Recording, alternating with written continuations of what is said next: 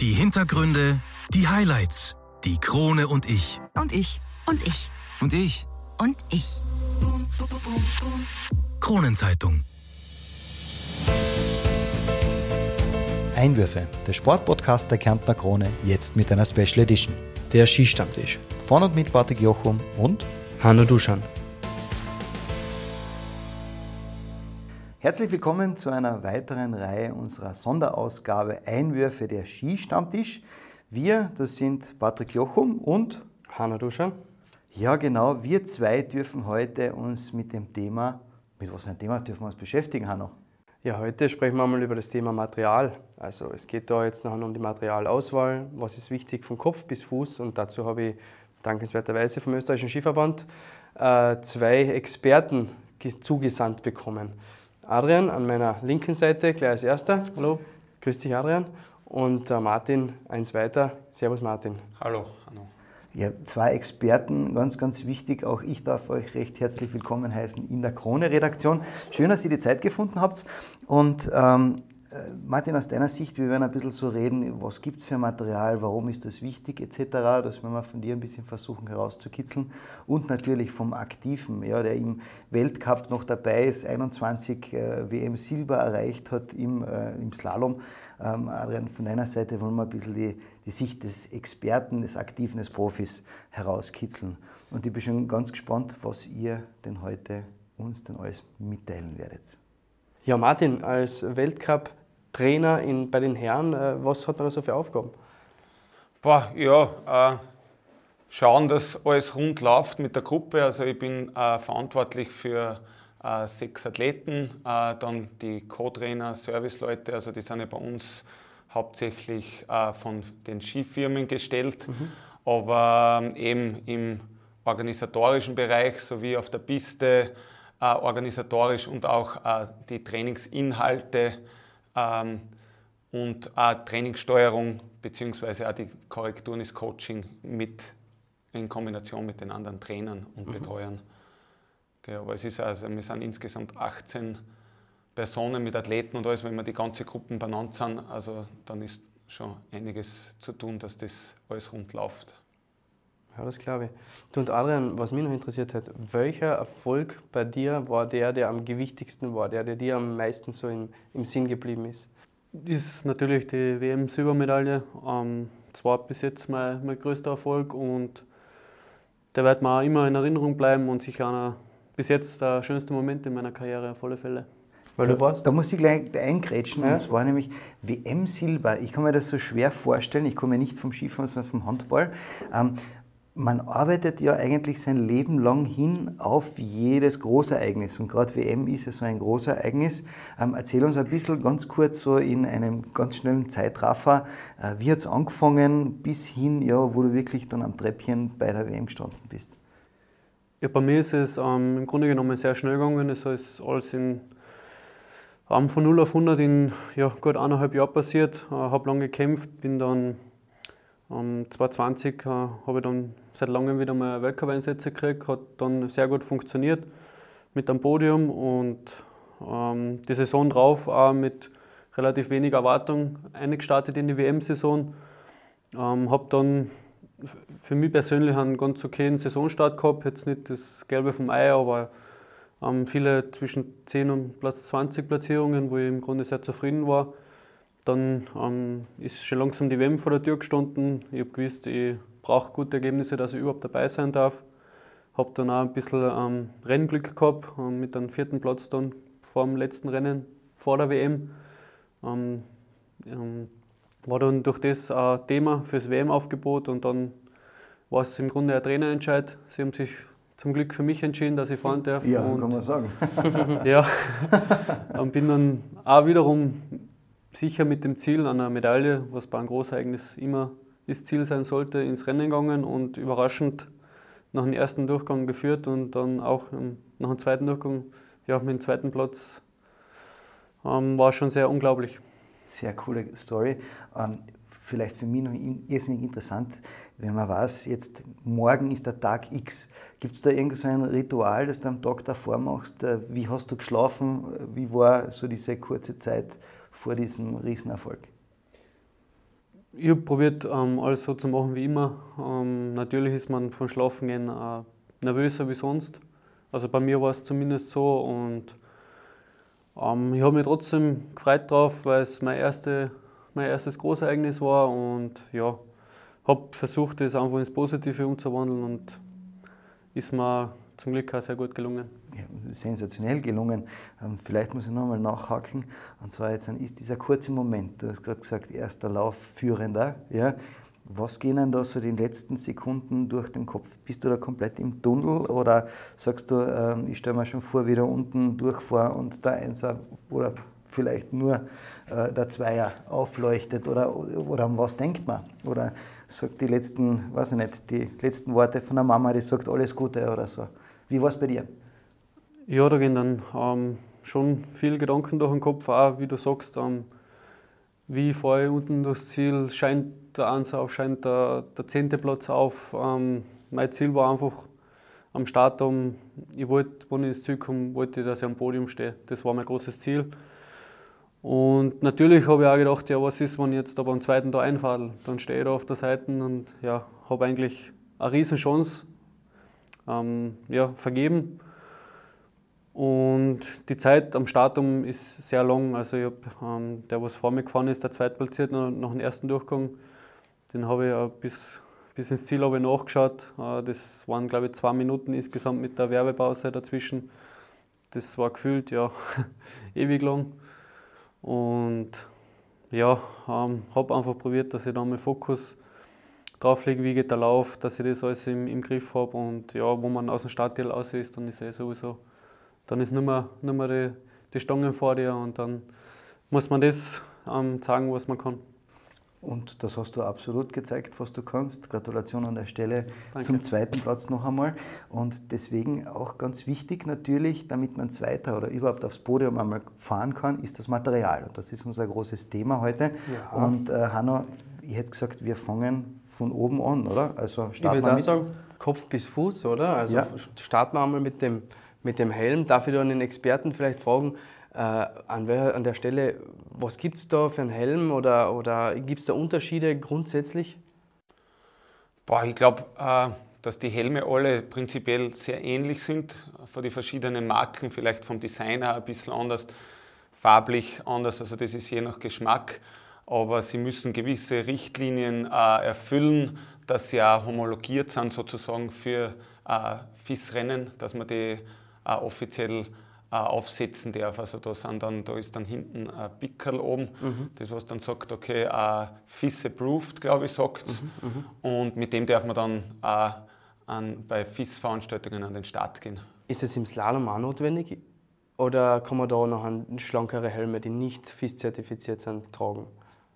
Im Slalom ähm, ist es normal noch so, dass man ähm, sozusagen ja, äh, einen normalen Helm noch immer tragen kann. Also ab Riesendorf ist es dann so, dass die Helme teilweise aus Carbon sind, um einfach die Sicherheit zu geben, äh, wenn man einmal auf die harten Eispisten aufprallt, dass der da nicht nachgibt. Und im Slalom ist das Tempo ja noch nicht so ähm, hoch und ähm, deswegen kann man da sozusagen noch einen, ja, einen ganz stinknormalen ähm, Skihelm, der was aber natürlich auch die Voraussetzungen gibt, dass er, dass er sicher ist. Ja, ja, ja. Ich kann mich nämlich noch erinnern, in meiner Vorzeit, als ich noch ein Kind war, da sind die Slalomfahrer teilweise noch ohne Helm gefahren, beziehungsweise mit so einem komischen äh, Stirnband aus irgendetwas, wo ein Mundschutz dabei war. Also das war ganz, ganz interessant. Ja.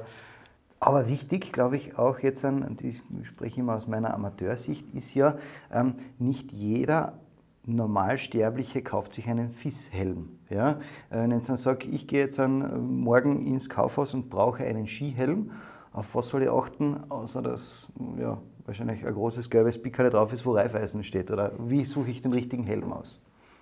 Ja, äh, ich glaube, äh, das kommt dann immer auf das drauf an, was, was für ein Budget das man hat. Ja.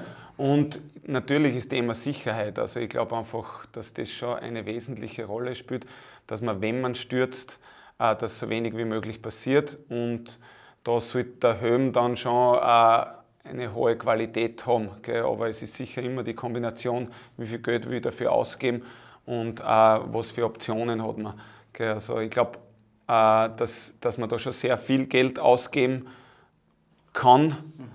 Die Frage ist, ob man es unbedingt muss, aber ich glaube, dass da schon im, im Sportgeschäft dann auch die Verkäufer wissen, ähm, was die Vorteile und Nachteile von den gewissen Produkten sind.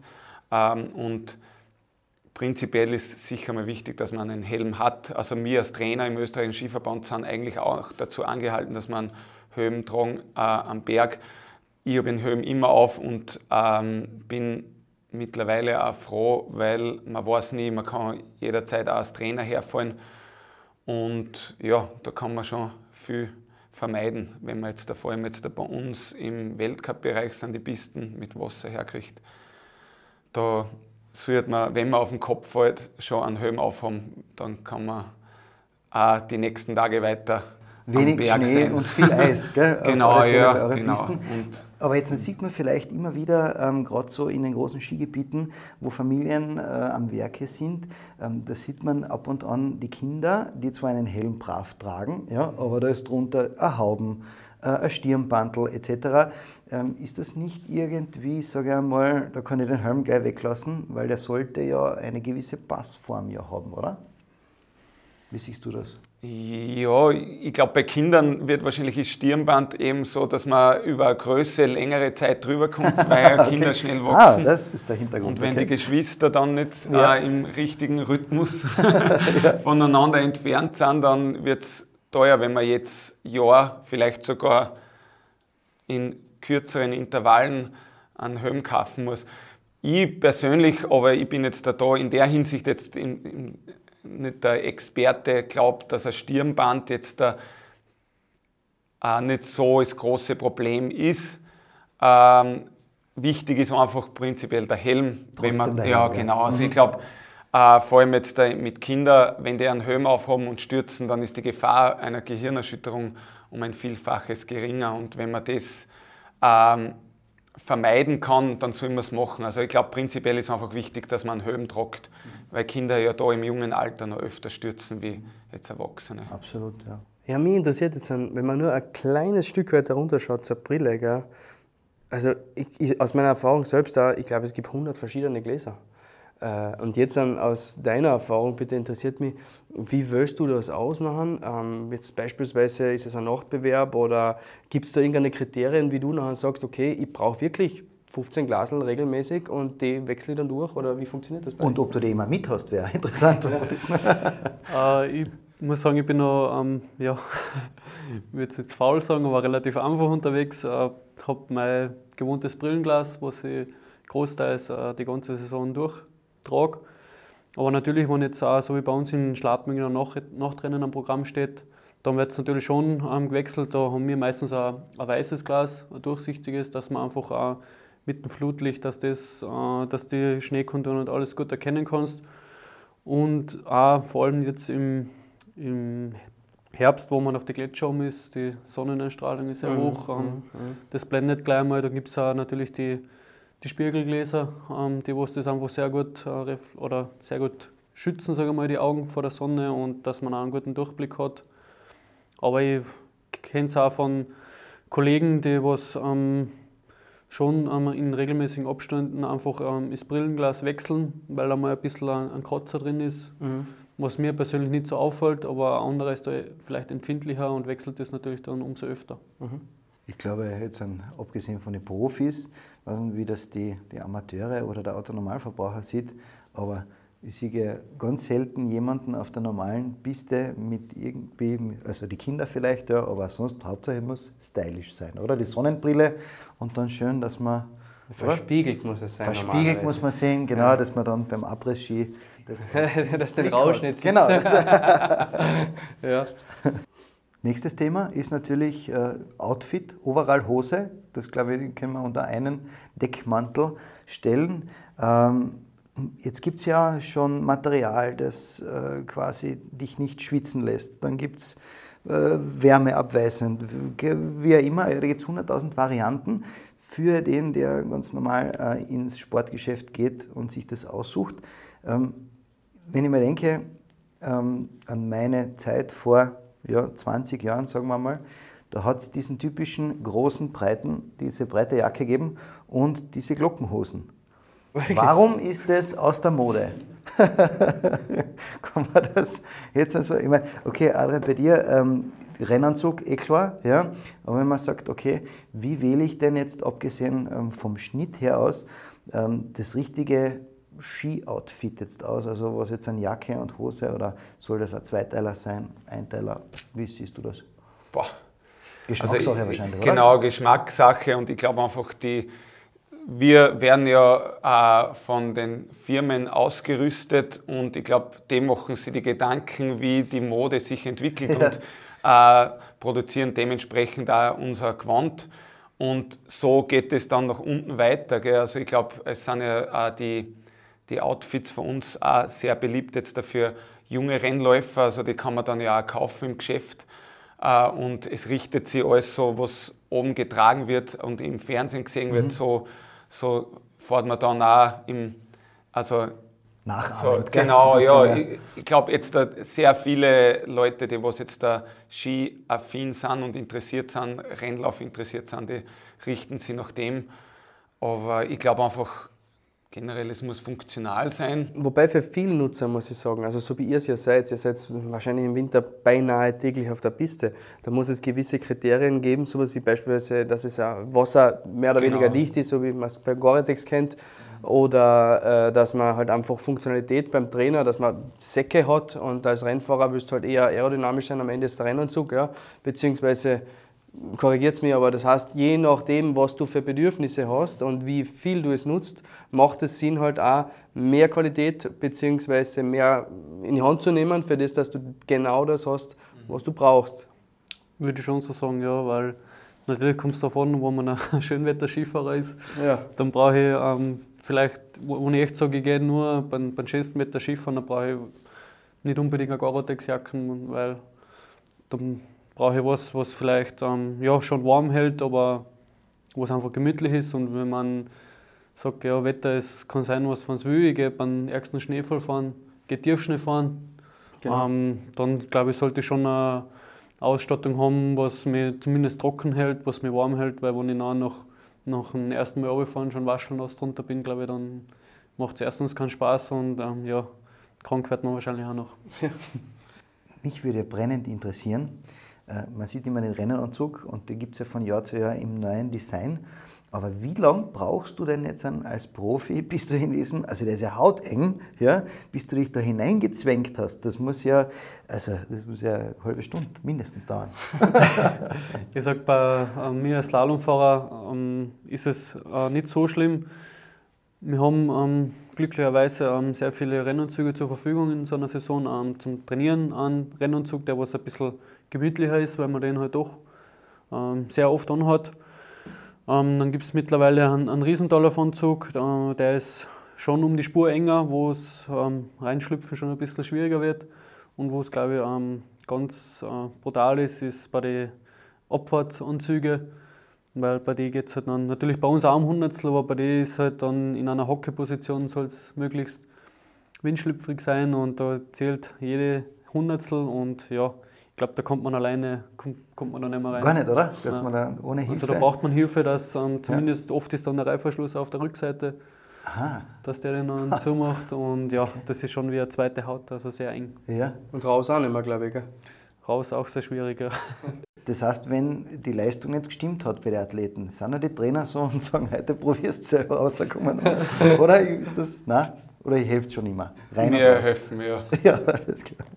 Wunderbar. Kommen wir vielleicht zu einem äh, sehr, sehr wichtigen Thema. Jetzt haben wir, glaube ich, sind wir von oben nach unten unterwegs. Ähm, Skischuhe. Ja, die Skischuhe habe ich gehört, ja, also das ist ja meine Erfahrung, dass das eines der wichtigsten Themen überhaupt ist, weil es meiner Meinung nach, also bitte korrigiert es mir wieder einmal, äh, die Verbindung zwischen dem Sportgerät in dem Moment auch den Schnee und dem Körper ist, also die direkteste Verbindung. Ist das auch deine Erfahrung und was schaut man da eigentlich auch noch in weiterer Folge? Ja, ist auf alle Fälle sehr, ein sehr wichtiger Bestandteil. Ähm, äh, ja, ich muss auch sagen, ich habe sehr lange gebraucht, bis man da erst einmal ähm, draufkommt, wie wichtig so ein Skischuh ist. Von klein auf ähm, fährt man, steht man auf Ski, aber man denkt eigentlich nie drüber nach. Man nimmt den, den Skischuh, was dann die Eltern ähm, gekauft haben und fährt dann einfach. Aber so im Laufe einer Karriere ähm, kommt man dann erst drauf, äh, was man für Sachen da ausprobieren kann, was es für Materialien gibt, ob man da vielleicht der Schraufen einmal nach links dreht oder nach rechts dreht und ähm, ist sehr, sehr wichtig und man hat da dann meistens äh, in jede, für jede Disziplin einen eigenen Schuh, mhm. ähm, weil da oft die, die Abstimmung äh, ein bisschen anders ist und ja, ist extrem wichtig. Ich würde gerne noch einen Schritt zurückgehen oder noch eine Ebene tiefer. Und zwar, ähm, wenn ich jetzt sage, ähm, ist klar, die Weltspitze muss dann, die hat zwei unterschiedliche, mehrere unterschiedliche Paar Schuhe, die sie dann äh, zur Verfügung hat. Aber unser einer hat ja für die Saison einen. Wie soll ich ähm, den richtigen Skischuh für mich finden? Ja klar, die, die Schuhgröße muss passen ähm, und das ist natürlich wahrscheinlich wesentlich bequemer als so ein Racing-Schuh. Ähm, auf was kommt es da drauf an? Ist der, soll der verstellbar sein, höhenverstellbar? Ich weiß nicht, was, was gibt es da eigentlich alles? Hast du dazu eine Idee? Boah, höhenverstellbar glaube ich jetzt nicht, aber ich glaube einfach, man muss sich immer Gedanken machen, okay, was will ich? Will ich mehr Tiefschnee fahren? Will ich mehr auf präparierte Pisten fahren? Ähm, ein Otto Normalverbraucher, also der fährt gern auf einer frisch präparierten Piste, wenn er gern auf Pisten fährt oder im Tiefschnee. Und da kann man sich dann dorthin orientieren. Also da gibt es dann schon äh, eben Produkte, die was auf das spezialisiert sind. Oder man orientiert sich eher Richtung All-Mountain-Ski, glaube ich, gibt es jetzt auch. Also das ist meine, meine Freundin, die ist auch eine, eine gute Skifahrerin, aber jetzt äh, hat mit Rennlauf nichts zu tun. Also der würde ich jetzt empfehlen, einen All-Mountain-Ski, der funktioniert, wenn es einmal schneit, der funktioniert aber auch auf einer präparierten Piste und der funktioniert einmal, wenn es ein bisschen eisig ist. Je nachdem, was man tun will. Also nicht unbedingt den Skischuh nach der Farbe auswählen, nein. also genau, muss, ja. Ein bisschen gefallen muss er schon auch. Ja. Oder? Und er muss dann ja, entsprechend auch passen. Genau. Ja. Aber es, eben, wenn ich, wenn ich gern Stiefschnee fahren gehe, dann würde ich mich eher in die Richtung orientieren. Äh, und wenn ich aber gern, einfach prinzipiell gern Ski fahre, egal was für Wetter oder was für Bedingungen, dann ist ein All-Mountain-Ski, glaube ich, für einen mittelmäßigen Skifahrer. Das ist dann so wieder die Neutralposition unter Anführungszeichen. Du wirst wahrscheinlich neutral draufstehen, wirst dann eine mittelmäßige Härtegrade haben, also Flex, Flexibility, Flex sagt man, glaube ich, beim Genau, Skifahren, oder? Genau. Und äh, wirst dann auch dementsprechend den Skischuh so wählen, dass er halt für möglichst eine breite Palette an Bedingungen funktioniert. Ja. Nächstes Thema wären die Ski. Endlich kommen wir zu den Ski. Gell? Also habe ich ja schon brennend drauf gewartet. Äh, was haltest du von einem Abfahrts- oder Super-G-Ski für einen Laien? Frage ich ganz salopp einmal. Du fragst für mich, für einen Freund. Danke. Das ist, glaube ich, nicht so eine gute Idee. Ähm, ja, die Ski, man, früher äh, war es ja keine Seltenheit, dass man mit über 2 Meter Ski ähm, rumgefahren ist, aber da war noch. Habe ich noch so einen zu Hause. Genau, ja, aber da war halt alles noch ein bisschen äh, andere Delierung, anderer Radius, sage ich mal, mit ein bisschen hin und her hüpfen ist es gegangen. Stemmschwung, glaube ich, hat das geheißen, oder? Bin, ich- bin ich da richtig, Herr Trainer? Gibt es ja Stemmschwung, ja. Und genau. ja, heutzutage sind halt die Abfahrtskis schon schwer zu handeln. Also ähm, da sollte man schon äh, ja, ein sehr, sehr geübter Skifahrer sein und ähm, da war natürlich auch von Vorteil auch eine breite Piste und vor allem auch wenig, wenig andere Skifahrer, weil sonst wird es halt echt gefährlich und ich sage mal so, ähm, Genuss ist ja sicher keiner, wenn ich jetzt äh, mit einer Abfahrtski da probiere, ähm, kürzere Schwünge zu fahren, das funktioniert Gar nicht. ähm, nicht mehr. Und ja, also ich, ich äh, ähm, als normaler Skifahrer würde da davon abraten, dass ich jetzt einmal mit einem Abfahrtski da ähm, freifahren gehe. Man, da stellen sich für mich jetzt dann zwei Fragen. Ich, könnte sie womöglich begl- also irgendwie beantworten, aber äh, warum geht das nicht? Was, was, was, was hindert dich daran, dass du quasi einen kürzeren Schwung machen kannst, ist die erste. Und die zweite, was mich natürlich brennend interessiert, das wüsste ich nicht, äh, wie schnell muss eigentlich fahren, dass Abfahrtski überhaupt funktioniert. Wisst ihr das? Ich meine, Techniker eigentlich, aber wie viel kmh muss ich fahren, dass man überhaupt einmal nicht einfach umfällt? Ja, weil das ist ja de facto auch irgendwie, wenn du zu langsam bist, dann funktioniert das Ding nicht, oder? Ja, ich sage mal, da ähm, ähm, korrigiere mich, wenn ich falsch bin, aber ich glaube, der Abfahrtski hat einen Radius von 50 Meter, 45 Ja, bis ich, 50 ganz Meter. genau weiß ich es jetzt auch nicht. Ich bin äh, eher, im- aber ja, 50, also ja, 50 Meter, damit ich Abbogel fahren kann. Ja, Kurven fahren kann. Und ich glaube, da sollte man schon an die ja, 90, 100 km/h drauf haben, dass das, Also so wie der normale Skifahrer halt fährt. ja, also.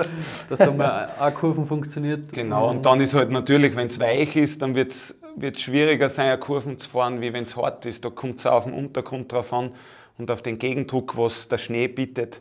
Aber das, das geht ja im Riesendorlauf und im Slalom auch ähnlich. Aber ja, ja also man braucht ein hohes Tempo und äh, das ist dann meistens jetzt aus, aus äh, Skifahrer, der was jetzt da im normalen, also jetzt da im Backkleinkirchheim Skifahrer geht, wo andere Skifahrer auf der Piste mhm. sind, da, das, das geht sich nicht aus, da wird man viel schnell, das wird dann gefährlich, eben wie der Adi schon gesagt hat. Und da haben wir festgestellt, die kannst du sowieso nicht kaufen, also ist eh wurscht. ja. Aber jetzt gehe ich ins, Ski, ins Skifachgeschäft hinein und sage, ich brauche neu, also neue Ski. Ähm, was sollte mir der Händler oder auf was kommt es an? Äh, wahrscheinlich, ich bleibe wieder, weil es mir so äh, ins Auge sticht, beim Gelb. Also, wenn ich sage, ich hätte jetzt einen gelben oder einen grünen oder und dann sehe ich einen, so einen Ski und einen, der, der viel größer ist. Auf was kommt es an? Wie finde ich für mich selber, und ich bin nur ein Durchschnittsfahrer, möchte Spaß auf der Piste haben, wie finde ich für mich selber den richtigen Ski? Was würdest du sagen?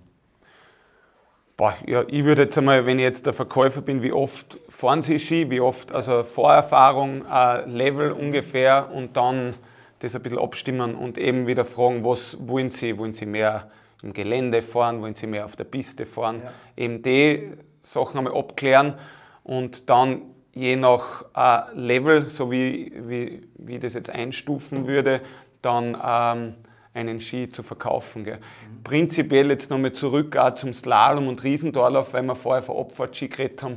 Und der Adi hat das ganz kurz angesprochen, was ich glaube ich auch ganz, für ganz wichtig finde, ist die Rennski, weil das wird ich oft gefragt von Kollegen und so, hast du nicht einmal einen Rennski für mich? Gell? Und ähm, ich bin dann immer, also mein Rat ist dann immer, ich bin mir nicht sicher, ob das das Richtige ist, weil du willst mit einem Rennski nicht Skifahren gehen. Die sind, wie der Adi schon angesprochen hat, hart, härter wie ein normaler Ski. Und also wenn ich jetzt selber, und ich bin selber einmal Rennen gefahren, kann ganz gut Skifahren, wenn ich jetzt selber irgendwo mit der Familie Skifahren gehe, ich würde keinen Riesendorlauf Rennski oder Slalom Rennski anziehen. Da würde ich auch was Leichteres, das was ich im Geschäft vielleicht kaufe, äh, nehmen, weil die einfach vom Handling leichter sind und dann habe ich mehr Spaß auf der Piste. Und grundsätzlich geht es ja um Spaß. Und ähm, es gibt dann schon trotzdem Leute, nein, ich will einmal mit einem Rennski fahren und richtig obi, äh, rasen und obi treten den Ski. Ja, es ist, ich glaube einfach, dass die Ski für einen normalen Skifahrer nicht gebaut sind. Da gehört sehr viel Erfahrung, es braucht sehr viel Kraft und unsere Athleten, die stehen den ganzen Sommer in der Kraftkammer, die sind äh, einfach Profis und dann alles für das, dass, dass, dass das Material da handeln. Und darum würde ich es auch nicht empfehlen, ein Rennski zu fahren, auch im Slalom oder im Riesendorlauf-Bereich für einen guten Skifahrer. Gell? Aber du hast da was ganz Interessantes angesprochen, was, glaube ich, für alle für alle Bürger, die Skifahren, interessant ist, äh, was, ist da, was bewirkt eine steif, ein steiferer Ski? Wird der nachher dadurch, also was ist der Vorteil bzw. Nachteil von einem steiferen bzw. längeren oder kürzeren Ski? Um, ähm, die Länge vom Ski äh, spricht sein gleich schon selber aus. Äh, mit einem Slalom-Ski fährt man kürzere Kurven, mit einem Riesendorlauf-Ski kann man längere Kurven fahren. Also ich kann jetzt auch mit einem Riesendorlauf-Ski bringe ich keine Slalomkurven zusammen. Also das funktioniert nicht, weil der Ski einfach länger ist, weil der Radius, die Talierung, ähm, das, ja. Vor allem geschnittene Slalomkurven ja. kriegt man nicht her. Man Gerutscht natürlich. Ähm, für einen nicht so geübten Fahrer kann man natürlich mit einem längeren Ski ähm, fahren, aber erstens geht er schwerer um die Kurven, du musst besser äh, am Ski umstehen. Okay. Ähm, sage mal, da, da leidet es vielleicht nicht so viel beim Slalom-Ski, kann ich vielleicht noch ein bisschen ja, bisschen schwindeln, dass er, dass er die Kurven macht, aber beim Riesendorf-Ski muss man da schon, ähm, ja, schon gut umstehen, dass er überhaupt die Kurven macht. Und ähm, ja, von der Härte vom Ski würde ich jetzt sagen, kriegt man einfach ähm, ein bisschen, du kannst mit mehr Druck fahren. Also wenn du jetzt einen wehren Ski hast, dann wird die Kurven eventuell um das länger und wenn du jetzt ein bisschen einen härteren Ski hast und du bringst die Kraft, was du hast, ähm, gut auf dem Ski, dann kannst du natürlich auch, auch kürzere Schwünge fahren und auch sportlichere Schwünge. Mhm. Und was ist mit Laufruhe beispielsweise? Weil das denke ich mal ist auch ein Thema. Also das ist eben das, ich glaube, ein kurzer Ski bei hoher Geschwindigkeit fängt zum Flattern an, da wird ein langer Ski ruhiger liegen. Und äh, ein kurzer Ski ist aber drehfreudiger. Und wenn man jetzt äh, das Kaven erfahren möchte, wenn man, also wird man sich sicher leichter tun mit einem kurzen Ski. Eben, da muss man sich wieder die Frage stellen, will ich eher schnell die Pisten fahren, dann würde ich einen bisschen längeren wählen. Wenn ich aber viel Kurven fahre und auf der Kante geschnitten, mhm, mhm, das was ja auch super lustig ist, dann ist natürlich ein kürzerer Ski vom Vorteil. Gell? Und da würde ich auch wieder, wenn ich beides tun will, dann würde ich irgendwas in der Mitte, das ist jetzt wieder Richtung All Mountain, das sind dann, äh, also jetzt ein Slalom-Ski ist bei uns 1,65, ein Riesendorlauf-Ski ist 1,93, also da würde ich irgendwo in der Mitte das machen. Genau, so, ja, 75, da kann ich beides machen. Aber man muss, muss, halt dann auch wissen, wenn man dann schneller wird, das ist jetzt bei mir als Trainer, habe ich auch einen, einen Slalom-Ski, einen kurzen. Ja. Und wenn ich dann aber irgendwo gerade die Pisten fahre, dann fängt er gleich einmal zum Flattern an. Gell? Also das, das ist halt dann der Nachteil von einem ganz kurzen Ski. Ja, das ist super. Was mir noch fehlt, ist dazu natürlich die Stöcke. Ja? Und ich habe gesehen, viele, auch die Profis, fahren ja mit kaputten Stöcken, gell? weil die haben so ein S drinnen. Gell? Also das ist, weiß nicht, ob du, also den kriegst, also wenn mir der Verkäufer einen S-Stock verkaufen würde, ja, würde ich sagen, kaufe ich nicht. Ist kaputt. Was für ein Hintergrund? Und mit, vor allem mit was für eine Stöcke fahrt ihr auch mit gebogenen oder wie schaut es bei euch im Slalom aus? Ähm, bei uns ist eigentlich so im Slalom, glaube ich, fährt jeder mit ähm, geraden Stöcken.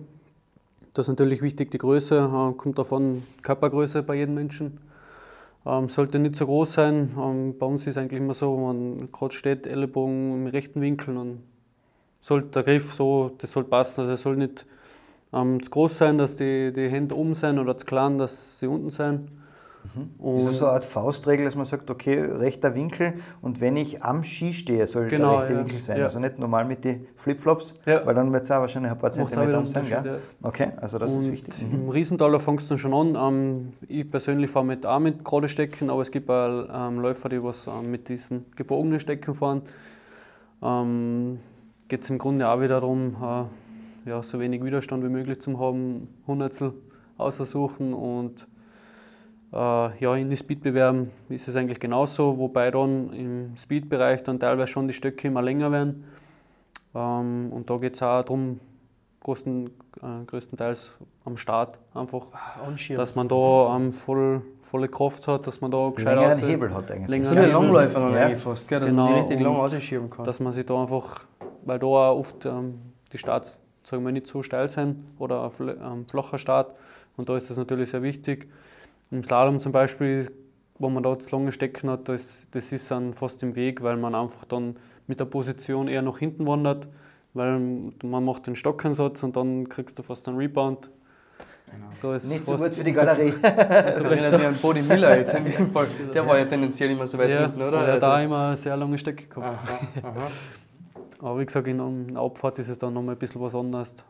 Ähm, ja, viel wegen um die Hundertstel zu auserholen, in die gebogene Stecken und auch um den Start, dass man da einfach gescheit Gas geben kann. Ah, sehr cool.